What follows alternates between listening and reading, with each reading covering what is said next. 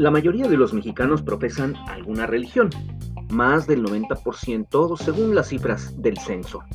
El cristianismo gana en preferencias en cualquiera de sus versiones, ortodoxos, católicos, evangélicos y de otros credos que también se asumen bíblicos, como los testigos de Jehová, los adventistas, los mormones y la Iglesia de la Luz del Mundo.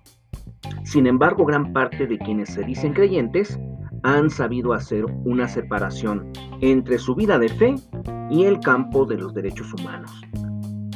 En la última década aumentó también el número de los no creyentes y de agnósticos, al igual que aquellos que se dicen religiosos pero que no participan en ninguna iglesia. La fe es cada día más cuestionada y se aleja de aquel cristianismo importado que nos llegó a México desde varias partes del mundo. Al mismo tiempo se suman poco a poco las entidades que despenalizan el aborto, que reconocen legalmente el matrimonio entre personas del mismo sexo y también los derechos de la comunidad LGBT lo que significa que los congresos locales van adaptando leyes más acordes con las garantías individuales, para evitar la imposición de una moral religiosa con extremos fanáticos. Los fundamentalistas están preocupados porque no existen hoy por hoy partidos políticos que lleven su agenda dogmática al Congreso, ni candidatos que se comprometan a frenar lo que consideran un atentado contra la familia. Ven con pesar que la ciudadanía votará más con la razón que con la fe, lo cual tendrá el visto bueno de la mayoría de quienes amamos vivir en un país laico. Hace una década, la despenalización del aborto apenas estaba contemplada en la Ciudad de México. Los matrimonios entre personas del mismo sexo no estaban permitidos estaba en discusión la adopción homoparental en la capital del país.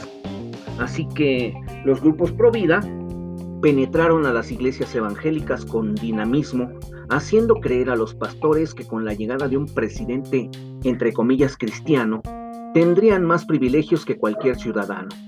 En la actualidad, esos grupos pretenden recobrar ese terreno perdido. En fin, los datos del censo 2020 dicen que la Iglesia Católica pierde todos los días fieles.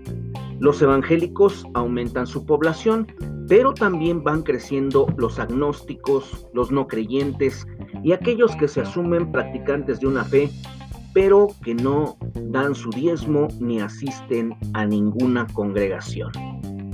Todo indica pues que los votantes dejarán a un lado las creencias religiosas antes de entrar a la casilla y emitir un voto, un tanto alejado de la fe y más apegado a los tiempos en que nos toca vivir y convivir.